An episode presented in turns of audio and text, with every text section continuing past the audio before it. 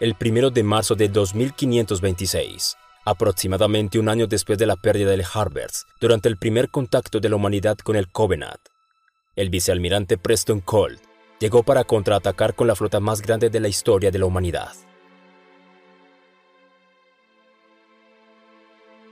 En su intento por recuperar la colonia, las 40 naves de guerra del grupo de batalla Sraig se enfrentaron a un único superdestructor del Covenant y perdieron tres embarcaciones antes de superar finalmente el asombroso poder de la nave enemiga.